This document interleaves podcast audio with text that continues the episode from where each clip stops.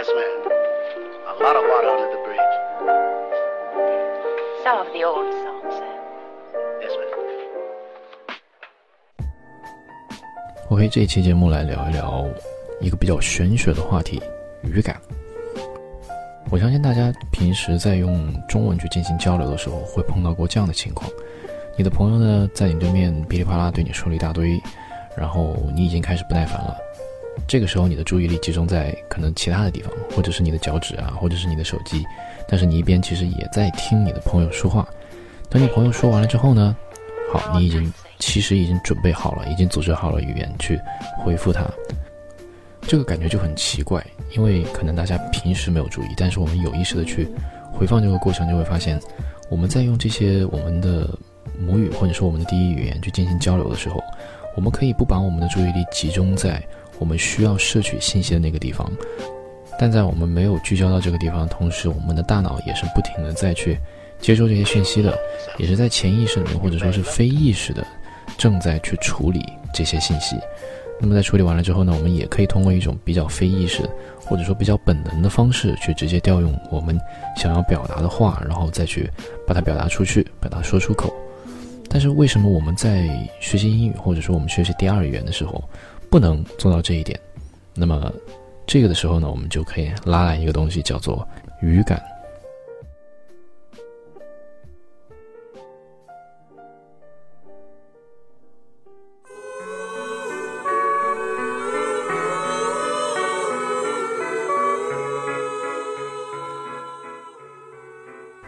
当我们说到语感这两个词的时候，确实是有一些。玄学色彩的这样的一个词汇，因为之前我们在经历正规的语言教育的时候，从来没有或者说非常少非常少的有机会去接触语感这两个字。那我在搜维基的时候呢，其实也没有专门的去对语感这两个字进行介绍的这样的一个词条。那这个时候的话，就借鉴一下国内的搜索引擎，说一下这个语感是什么。语感呢，在中文当中是指比较直接、迅速的感悟语言文字的能力。是语文水平的重要组成部分，它是对语言文字分析、理解、体会、吸收全过程的高度浓缩。那语感也是一种经验色彩很浓的能力，其中牵涉到了学习经验、生活经验、心理经验、情感经验，包含着理解能力、判断能力、联想能力等诸多因素。这个定义已经相对比较长了，那给我的感觉就是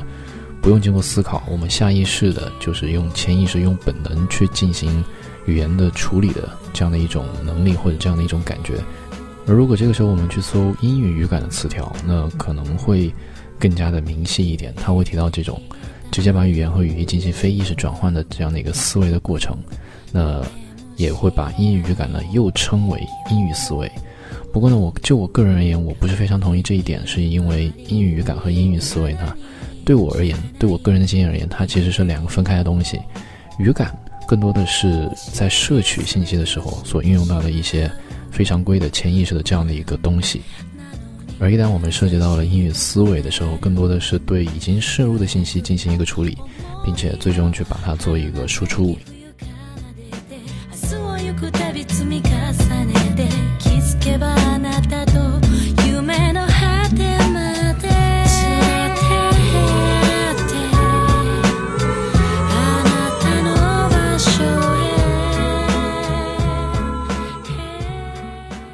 当然，在未来呢，或许是下一期或者是下下期，我会着重单独立一个篇幅去介绍英语思维这一块。那么，在英语思维先行一步的呢，其实就是英语语感。说的有点远了啊，我们来说回英语语感，就说我们刚刚开头介绍了这样的一个场景：我们在中文交流的环境之下，可以不用意识的去接收一些中文的信息，但是我们在英语的这样的一个场景当中很难做到。很难做到的原因有很多，那么在背后可能是没有足够的词汇量，或者说没有足够的对语言背景、语言文化的一些理解的能力，来支撑我们这样的不需要意识的理解。但是我们在平时学习和自己练习的这样的一个过程当中，培养语感的意义何在？那就是我们一点一点培养语感，可以逐步忽视掉每一个具体的词汇、每一个精确的词藻，它具体是什么意思。而越过这一层的障碍，去掌握、去感触整篇文章或者说整段句子他想要去表达的内容，而不会被单独的一个地方所卡住。如果说一定要说的学术的一点，在接触到语言表达的同时，能够抓住文字背后含义的能力。我们呢，在阅读一些中文的诗歌的时候，一些画面感很强的词句的时候，就能够直接联想到这样的一个画面。但我相信很多同学在阅读英文的诗歌的时候，可能并没有这个呃直接联想的这样的一个过程。当然，包括说我有时候我自己去阅读一些比较复杂的诗歌的时候，也会遇到这样的障碍。为什么我们在这些情况下会过分的去专注于语言本身在字面上表含的意义？这样的话，我们就不知不觉中，我们把我们大部分的注意力和我们的认知资源集中在理解，而没有去分配出很多的精力来去体会这样的一个整体。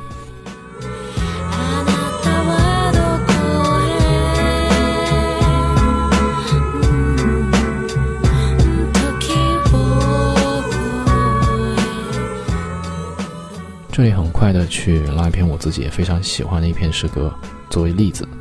When I heard the learned astronomer from Walt Whitman. When I heard the learned astronomer,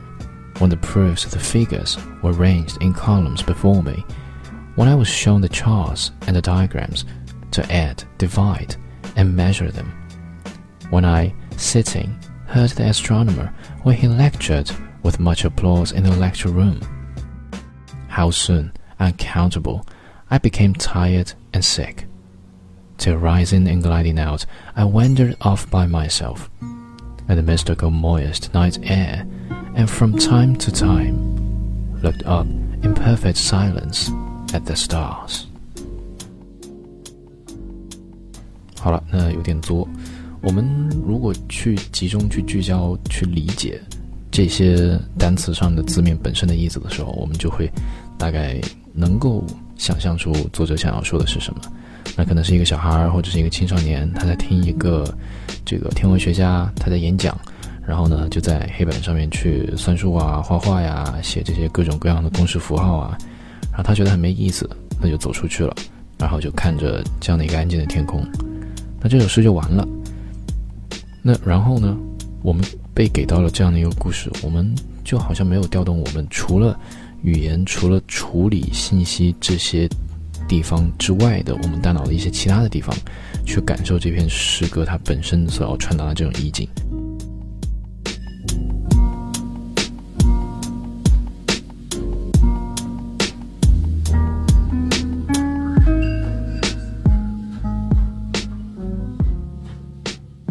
是说，科学很枯燥，很晦涩。但是我们在仰望星空的时候，我们会有一种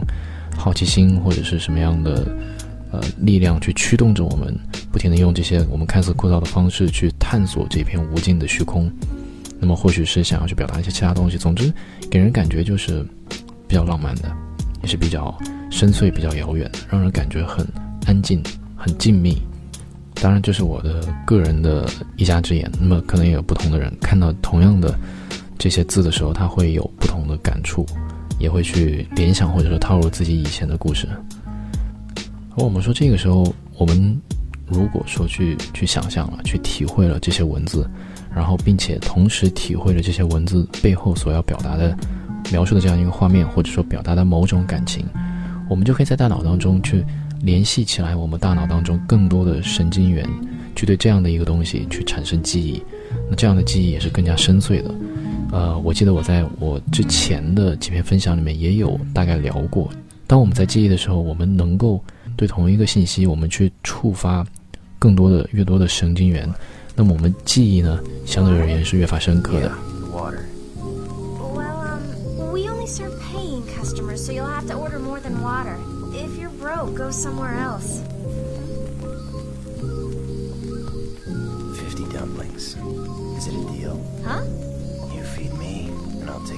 Guys for you。因为我们有了很多可以去刺激我们，就联想起来这件事的点，这些神经元，那么我们在平时记忆或者调取的时候，也就会有更快、更高的效率。这样一点一滴、一点一滴结合起来、累积起来，那就是我们对语言的这样的一个高效使用、高效输出的这样的一个结果，或者说成果。当然，我们平时生活当中怎样去培养语感呢？我们可能说了很多次了，也也是一些比较老套的方法，多听、多读、多写、多想、多感悟。那么说回来，说到这些东西的核心是为什么？可能就是说我们在学习语言的过程当中，其实是一个双回箱的模型，就是说我们，呃，英语本身它这个概念是很清晰的，但是他们在我们脑海当中的认知和意识形态是模糊的。我们要通过这些一次又一次不断尝试的模糊的这样的一个条件反射，去完善、去细化、去具体化它的形象。在这样的一个我们用模糊的主观意识来认知客观清晰事物的过程当中，语感可以帮助我们更快地建立起一个整体的系统，对语言本身建立起一个完整的感觉。那么，从而我们再去调用一些细节的时候，我们就可以很快地从宏观的任何的某一点去入手，然后去走不一样的。路径去调取到我们想要的知识。